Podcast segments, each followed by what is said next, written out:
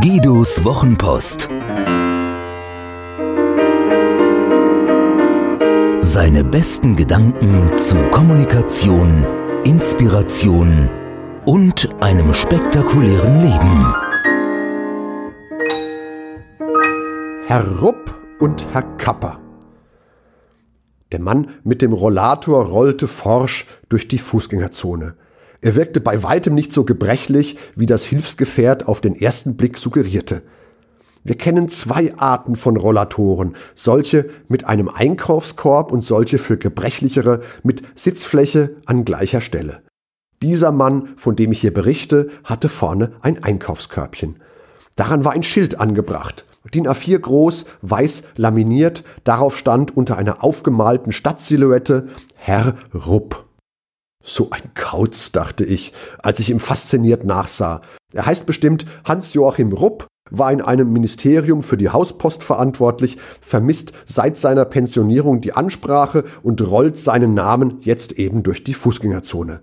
Sein Schwager ist bestimmt der legendäre Herr Kapper, der in den 90ern auf dem Intendantenflur des ZDF den Großkopierer bediente. Ach was, verehrte und mit einer Sorgfalt und Hingabe pflegte, als hinge sein Leben davon ab. Ich habe Herrn Kapper persönlich kennengelernt, als ich während des Studiums am ZDF arbeitete. Von ihm habe ich gelernt, wie man einen 500 Blatt Papierpacken öffnet und anmutig auffächert, indem man ihn durch die Finger flattern lässt, wie ein Akkordeon durch die Oktaven. Männer wie Herr Kapper und Herr Rupp haben keine Vornamen. Das Herr haben sie sich übrigens erst dazu verdienen müssen. Noch in der Ausbildung waren sie ausschließlich beim Nachnamen gerufen worden. Rupp, Kapper. Ich erinnere mich an einen alten Sportlehrer meiner Schulzeit, der machte das auch so. Badmintonstunde. Könner wie Brennecke, Kapper und Augustin können den Ball auch mit dem Schläger auffangen. Da fällt mir auf, dass der Name Kapper schon häufiger in meinem Leben vorgekommen war. Ob die beiden, mein Klassenkamerad und der hohe Priester des ZDF-Kopierers, wohl verwandt sind? Aber vielleicht war ja alles ganz anders. Der Rupp gar nicht der Rupp, sondern der kleine Bruder vom Kapper mit dem Rollator seines großen Bruders auf dem Weg zum Bahnhof, um dort am Gleiskopf zu stehen und Herrn Rupp abzuholen, einen legendären Taubenzüchter aus Wolfenbüttel, der sich in den Zug gesetzt hatte, um die kapperschen Wundertauben zu bewundern. Der Mann mit dem Rollator, wie er nun auch immer gehießen haben mag, war keine unsympathische Erscheinung. Er trug eine weiße Hose aus einem Stoff, der für die kalte Jahreszeit augenscheinlich zu dünn war. Vielleicht war er ja so schnell unterwegs, weil es ihm kalt war. Für den Oberkörper galt das nicht, denn über der zu dünnen Hose trug er einen dicken Lederblouson mit einer Borte mit indianischen Motiven über dem Rücken. Ich habe noch nie jemanden gesehen, der am Gleiskopf eines Bahnhofs mit einem Namensschild steht, um jemanden abzuholen. Das scheint ein Privileg der Fluggäste zu sein. Wer Zug fährt, verabredet sich beim Schnellrestaurant, an der Modelleisenbahn im Glaskasten oder vor dem Buchladen.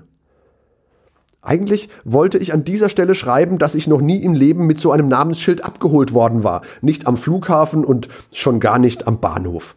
Doch zwischen den ersten Notizen zu diesem Text und heute geschah es. Meine Traumfrau und ich waren von Facebook zu deren Konferenz Gather nach Dublin eingeladen worden.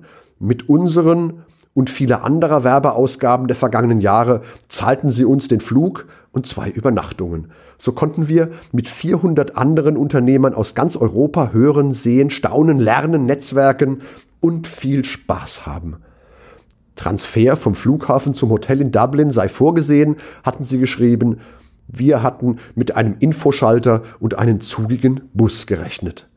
Umso größer unser Erstaunen, als da ein freundlicher Mann im Anzug stand, der ein iPad hochhielt, auf dem in großen Buchstaben Augustin stand. Das Herr, dachte ich, verdiene ich mir auch noch beim Badminton.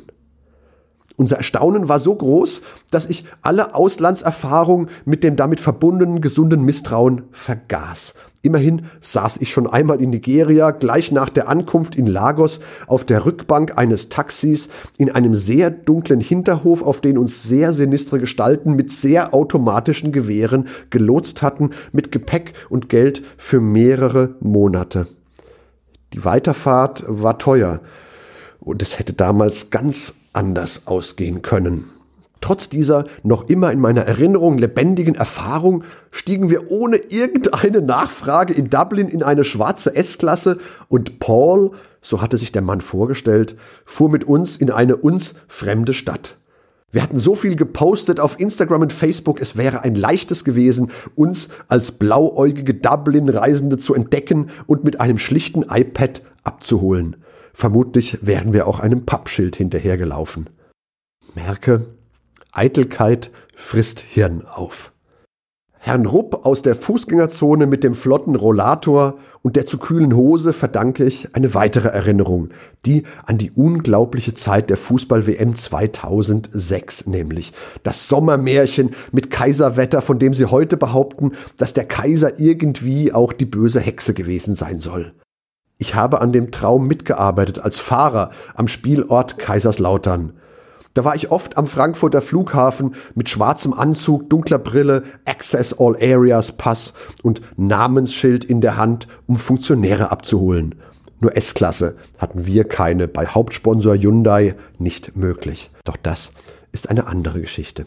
Ich finde es spannend, in Gedanken die Lebensgeschichten von Menschen zu zeichnen, denen wir zufällig begegnen. So wie die von Herrn Rupp, von dem ich nicht weiß, ob er wirklich so hieß. War er freundlich oder grantig? Und wenn ja, was hat ihn dazu gebracht? Ob er wohl glücklich ist mit seinem Rollator, ob er gerne so schnell läuft, ob seine Westernjacke für ihn Ausdruck einer libertären Grundhaltung ist oder er einfach keine andere besitzt. Ich bin mir nicht sicher, aber ich könnte eine mittlere Wette wetten, dass Herr Rupp mich kaum merklich anlächelte und wir für einen winzigen Moment Freunde waren. Hat dir diese Geschichte gefallen? Magst du Guidos Wochenpost als Podcast? Das würde mich wahnsinnig freuen und auch stolz machen. Und wenn das so ist, dann würde ich mich noch mehr freuen und es würde mich noch stolzer machen, wenn du mir eine Bewertung gäbest. Gerne fünf Sterne, wenn du es für angemessen hältst. Gerne eine Rezension, ein paar Zeilen dazu, was dir besonders gut gefallen hat und was es vielleicht für dich bedeutet hat. Das Schöne ist, mit guten Rezensionen steigt die Reichweite und dann kommen noch mehr Menschen in den Genuss von Guidos Wochenpost als Podcast. Das wäre doch toll, oder?